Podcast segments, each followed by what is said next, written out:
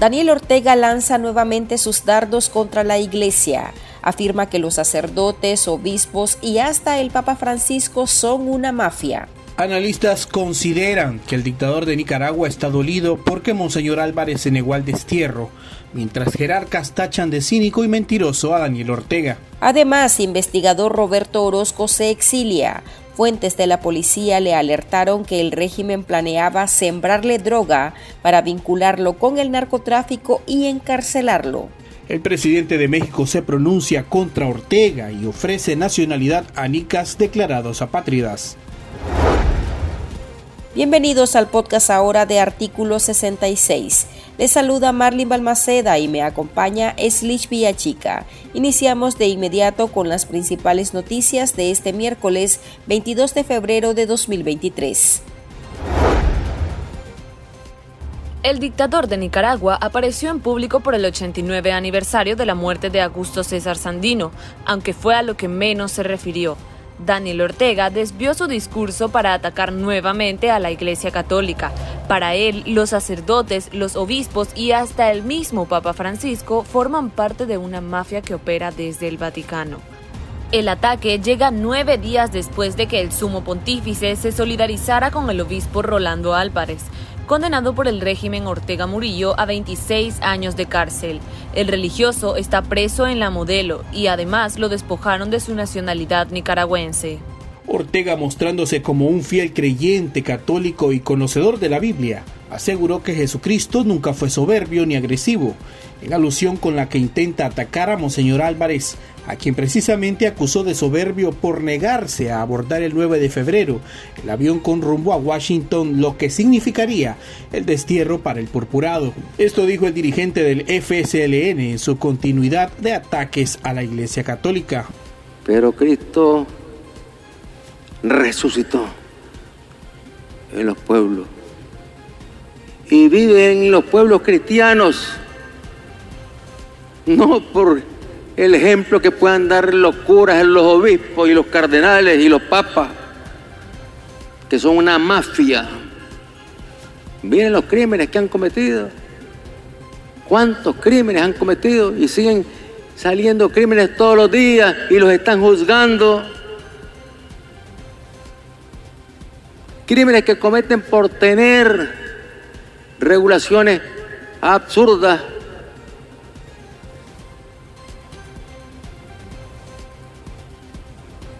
Crímenes que cometen en el campo financiero. Ahí tiene un proceso ahorita, ahí en el Vaticano, por cómo han malversado millones, porque han manejado millones ellos siempre. ¿Qué respeto le puedo tener yo a los obispos que conocí aquí en Nicaragua? Si eran somosistas. Insistió además en su idea que los obispos e incluso el pontífice sean electos a través de votación. ¿Quién elige al Papa? ¿Cuántos votos consigue el Papa? Entre lo que es el pueblo cristiano o sea, si vamos a hablar de democracia, el pueblo debería elegir en primer lugar a los curas del pueblo. El pueblo que decida si le parece bien este cura o el otro cura. El pueblo debería elegir a los obispos. Y el que obtenga más respaldo de la población, pues será el obispo. El pueblo debería elegir a los cardenales y tendría que haber una votación en el pueblo católico, en este caso, en todas partes, para que se elija también al Papa, por voto directo del pueblo, que sea el pueblo el que decida y no la mafia que está organizada ahí en el Vaticano. Ante estas afirmaciones, el obispo auxiliar de Managua, Monseñor Silvio José Báez, exiliado y recientemente declarado apátrida por el régimen, tachó de ignorante, mentiroso y cínico a Ortega. A través de su cuenta de Twitter, El jerarca cuestionó al dictador que intenta dar lecciones de democracia cuando ejerce de forma ilegítima el poder, criticando la autoridad que Jesús otorgó a su iglesia, un ateo corrupto y criminal, confesándose inspirado por Cristo, dijo. Para el periodista en temas religiosos Israel González Espinosa y el opositor Héctor Mairena, estas líneas discursivas de Ortega reflejan su odio contra la Iglesia por mostrarse aún más cercana al pueblo nicaragüense a raíz de las protestas de 2018, lo que ha derivado en un respaldo nacional e internacional frente a la represión estatal. Las palabras del señor Ortega ayer en un acto en Managua obedecen sobre toda la frustración que él tiene respecto a la Iglesia Católica. Él quisiera una iglesia, unos obispos, unos sacerdotes que estuvieran plegados a él y que le hicieran pleitesía, cuando en realidad la iglesia se ha puesto del lado de la gente y por lo tanto está siendo coherente con el Evangelio y está enfrentando de una forma muy digna la persecución religiosa que ha emprendido el orteguismo. Eh, yo creo que lo que más le duele eh, en este momento a Ortega y a Murillo es el ejemplo de coherencia evangélica y el ejemplo de, de coherencia pastoral que está demostrando la Iglesia de Nicaragua, sobre todo Monseñor Rolando José Álvarez, quien se ha negado a ser desterrado de Nicaragua porque precisamente quiere seguir acompañando a su pueblo aunque eso cueste la cárcel. Y además de eso, Ortega está sumamente dolido por la con la iglesia porque la iglesia de Nicaragua no solo es escuchada dentro del país, sino también fuera del país, donde sigue siendo una institución que demuestra que está del lado de la gente y también sigue siendo aplaudida porque aun en medio de la persecución sigue siendo fiel al mensaje evangélico de acompañar en medio de todos sus sufrimientos al pueblo. Esta posición de Ortega no solamente es confrontativa, sino que también es bastante, diría yo, totalmente hipócrita, pues es un gobierno y ellos mismos se definen como cristianos, ¿no? Y atacan a la Iglesia Católica no porque la Iglesia Católica sea lo que él dice que es, desde el Vaticano hasta los sacerdotes, sino que ataca a la Iglesia Católica porque en particular sectores de la Iglesia Católica de Nicaragua, especialmente como el obispo, Álvarez, eh, los medios de comunicación vinculados a la Iglesia, han mantenido una posición eh, profesando y, divulgando la palabra de Dios en demanda del respeto de los derechos humanos y el respeto a las libertades civiles en Nicaragua. Ortega está impidiendo desde hace mucho tiempo el ejercicio de la libertad religiosa. Y se escuda en esos ataques y en esos argumentos que él dice, revelando además una total ignorancia ¿no? de cómo funciona la Iglesia Católica, el derecho canónico y demás. Destila odio contra la Iglesia Católica, destila odio porque atacó desde el Santo Padre hasta todos los sacerdotes.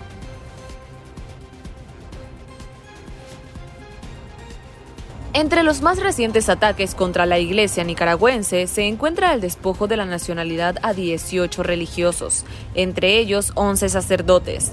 La lista la encabezan los obispos Báez y Álvarez. Incluye al padre Uriel Vallejo, sacerdote exiliado de la diócesis de Matagalpa, Padre Eric Díaz, sacerdote exiliado en Estados Unidos, Harvin Padilla, ex sacerdote de la Iglesia San Juan Bautista de Masaya, Padre Edwin Román, ex párroco de la Iglesia San Miguel de Arcángel, de la misma ciudad, ahora exiliado en Miami. También los presbíteros, un diácono y dos seminaristas.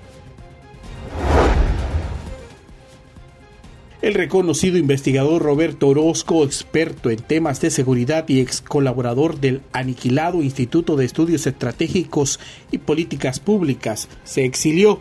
Orozco se vio obligado a abandonar su casa en Bilgui, en el Caribe norte de Nicaragua, donde permaneció por cuatro años alejado de sus labores y sin brindar declaraciones a medios de comunicación para evitar ser blanco de la dictadura de Ortega.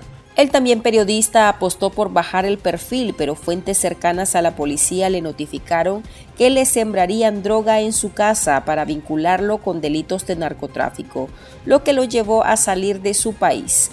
Orozco conversó con el periodista Álvaro Navarro sobre esta decisión y el plan que le filtraron tenía la policía para encerrarlo.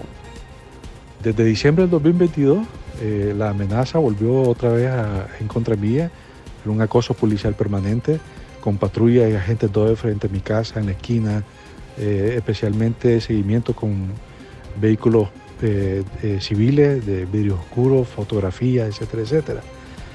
Pero yo tengo unos colaboradores que me informan, fuentes que me informan, que me han informado siempre desde que estaba trabajando en el IEP en Plaza El Sol, que me han dicho que ahora hay una orden de arriba para verme preso y capturarme. No sé de qué tan arriba sea, pero dicen que la orden es de arriba. Y para ello van a incriminarme de narcotráfico. Y necesariamente tienen que implantarme droga en mi casa para poder capturarme y llevarme a juicio. Sabemos que ese es el modus operandi ahora de la policía, incriminar aunque detrás hay un motivo político. Orozco contó que igualmente le notificaron que el plan del régimen es capturar a más opositores para reponer a los 222 que recientemente fueron entregados a Estados Unidos. Según él, el régimen se siente débil sin monedas de cambio.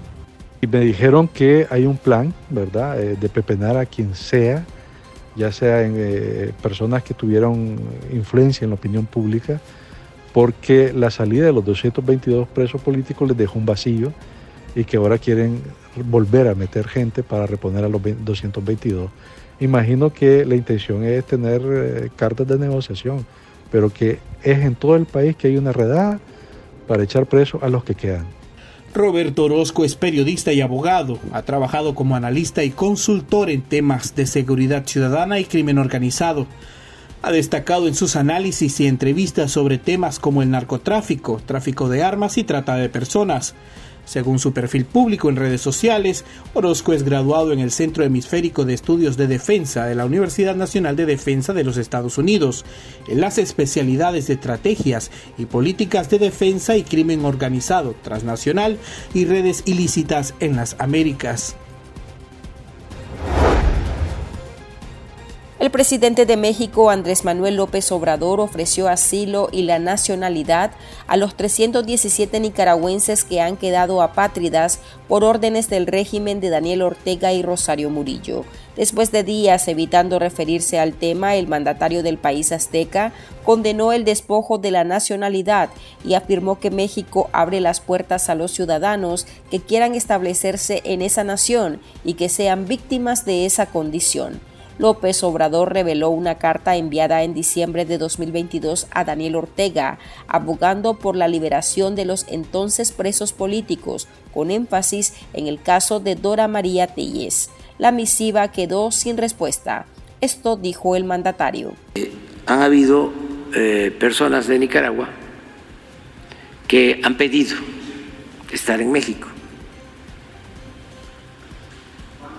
Eh, me lo informó el secretario de Relaciones Exteriores y me consultó y la instrucción es que todos los que quieran estar en nuestro país tienen las puertas abiertas y son bien recibidos. No hubo respuesta.